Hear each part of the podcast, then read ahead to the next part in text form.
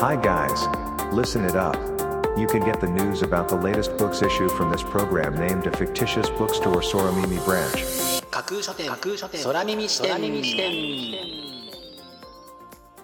いらっしゃいませまだ売ってない本しか紹介しない架空書店空耳視点へようこそ架空書店空耳視点とは聞く立ち読みといった感じでお送りしているプログラムトークをしているのは私架空書店の店主で Twitter のフォロワーさんからはマスターと呼ばれています。読書の目を休めてはたまた読書しながらもちろんそれ以外のさまざまなシーンで架空書店空耳視点をぜひお楽しみください。ここで取り上げた本にどんな本かな読んでみたいなという気持ちが浮かんだらあなたのスマホやタブレットパソコンから Twitter やブログで展開しています架空書店にぜひアクセスしてみてくださいね。マスターのひとりごと。季節を問わず一日の締めくくりには湯船に浸かりたいマスターなのですがそのお湯には入浴剤代わりにお塩を入れることが多いのです。先日そのお塩を買いに行ったのですがちょっといいことがあったんですよね。さてそのいいこととは一体どんなことでしょう？続きはマスターの独り言パート2でお話しします。それでは架空書店空耳視点がまず最初にお送りするコーナーはこちら。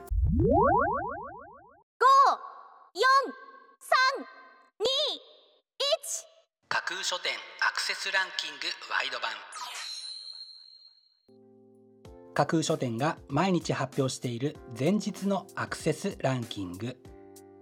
架空書店のツイッターやブログでの発表は1位から3位までだけですがここ空耳視点ではランキング発表の範囲を1位から5位までとワイドに拡大してお届けします。それでは早速参りましょう。Ranking number 5異端の血族夜行花奈良千春光魔法と闇魔法の血族の謎。次々と衝撃の事実が明らかに。というのが本書の紹介文です。奈良千春さんの手による繊細なイラストが異端の血族に関する謎をますます深めていくような印象の一冊です。Ranking number 4多分一生使わない。異国のことわざ111時田正水伊藤ハムスター一見シュールで実は奥深い。日本では絶対通じないことわざ集というのが本書の帯に書かれたコピーです。ユニークな世界のことわざをイラストとともに紹介するこちらのブックタイトルでぜひあなただけのとっておきのことわざを見つけてくださいね。Ranking number 3疲れた体がみるみる軽くなる。ゆるだらストレッチ。夏き痛くないからよく伸びる。脳の仕組みを利用した新感覚ストレッチ。というのが本書の帯に書かれたコピーです。梅雨入りを迎えて毎日のように体のだるさを感じているあなた。ぜひこちらを手に取って試してそのだるさ解消してください。Ranking number 2 3分で読める。眠れない夜に読む心ほぐれる物語寝る前に読む超ショートストーリー25作品というのが本書の帯に書かれたコピーです。海道健さん中山七里さん岡崎拓馬さんの書き下ろしが読めるとなればファンにはたまらない一冊になりそうですね。Ranking number 1演劇入門生きることは演じること。日本人には芝居が足りない空気を読むな。空気を作れ。というのが本書の帯に書かれたコピーです。以下著者の鴻上さんの言葉を引用します。演劇は劇場にだけあるものではありません。あなたがいて目の前にもう一人の人間がいればまたはいると思えばそこに演劇は生まれるのです。もしあなたが目の前にいる人に何かを伝えたいとかコミュニケートしたいとか思ったとしたら演劇のテクニックや考え方感性は間違いなく役に立つでしょう。本日のランキング1位になりました鴻上庄司さんの演劇入門生きることは演じることは集英社から絶賛発売中です。では本日のランキングをもう一度おさらいしましょう。第5位異端の血族。第4位多分一生使わない。異国のことわざ111第3位。疲れた体がみるみる軽くなる。ゆるだらストレッチ。第2位。3分で読める。眠れない夜に読む。心ほぐれる物語。そして第1位は鴻上庄司さんの演劇入門。生きることは演じること。という結果でした。各ブックタイトルの詳細は架空書店のツイッターやブログでチェックしてくださいね。もうすぐ発売になるというワクワク。発売日当日欲しかった本が手にできるという喜び。ぜひご予約はお早めに。以上架空書店アクセスランキングワイド版でした。架空書店空耳お送りしています。架空書店空耳視点続いてのコーナーは架空書店のマスターが選ぶ今日の一冊。このコーナーではランキングにこそ入らなかった本や架空書店でのご紹介のセレクトから漏れてしまった本発売日より前に発売されてしまって架空書店の掲げるコンセプトまだ売ってない本しか紹介しないに合わず泣く泣くご紹介できなかった本についてお話ししていきます。本日架空書店のマスターが選んだ本はこちら。ウミガメは100キロ沖で恋をする。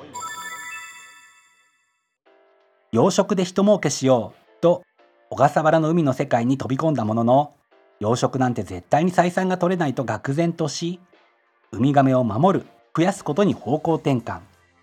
小笠原諸島インドネシアとウミガメとともに世界を漂流しウミガメのいるところにこの人ありと言われるまでに至るというのが本書の紹介文です。ウミガメの世界について現場から語り伝えるノンフィクションはウミガメの世界がリアルに伝わってきます。ただ私がこの本を紹介しようと思ったのはこの著者のいきさつに惹かれたからです。ウミガメで人儲けしようというある意味不純とも取れる気持ちが動機ではあったとしても方向転換により最終的には真っ当と感じられる方に進んでいくようになった。こういうのがなんかいいなと思ったのです。方向転換をしてもなお失われない情熱を持てるものに出会えた。というのはきっと人生を充実させる大きな要素になるのですね。そうしたものに巡り合った。充実した生き方を送るためのヒントが得られたり参考になったらいいな。それよりも何よりも絶対面白そうだ。と感じて本日の一冊に選んでみました。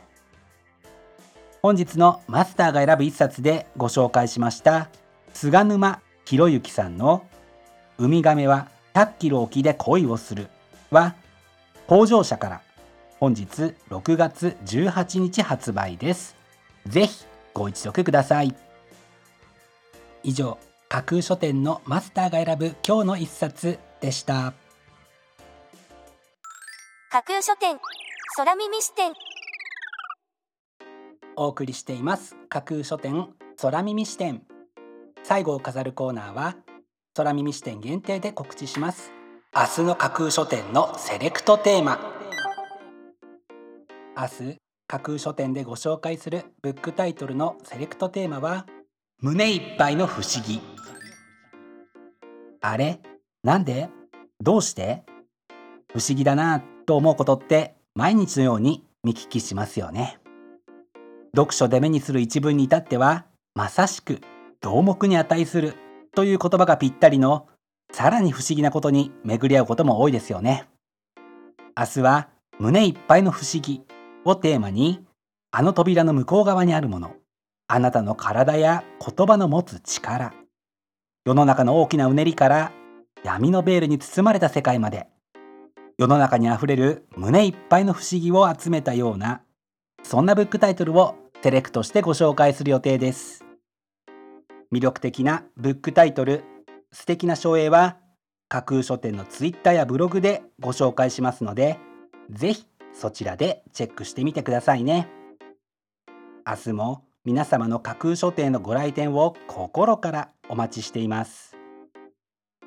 以上架空書店空耳視点だけでお先にこっそりと教える明日の架空書店のセレクトテーマでした。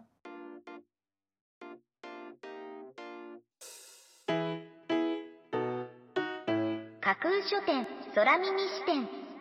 マスターのきとりごと。パ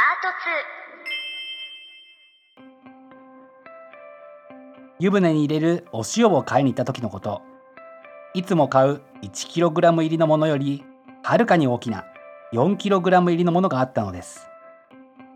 ダメになってしまうものでもないですし 1kg のものを買うよりも 4kg のものの方が断然安い。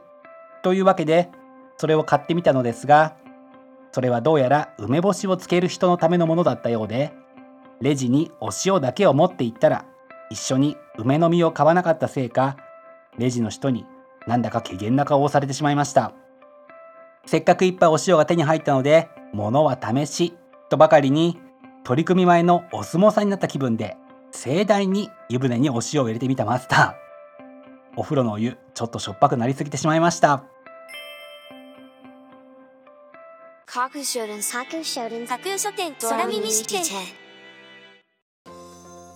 まだ売ってない本しか紹介しない架空書店空耳視点架空書店空耳視点では各ポッドキャストのサイトやツイッターであなたからの声をお待ちしています。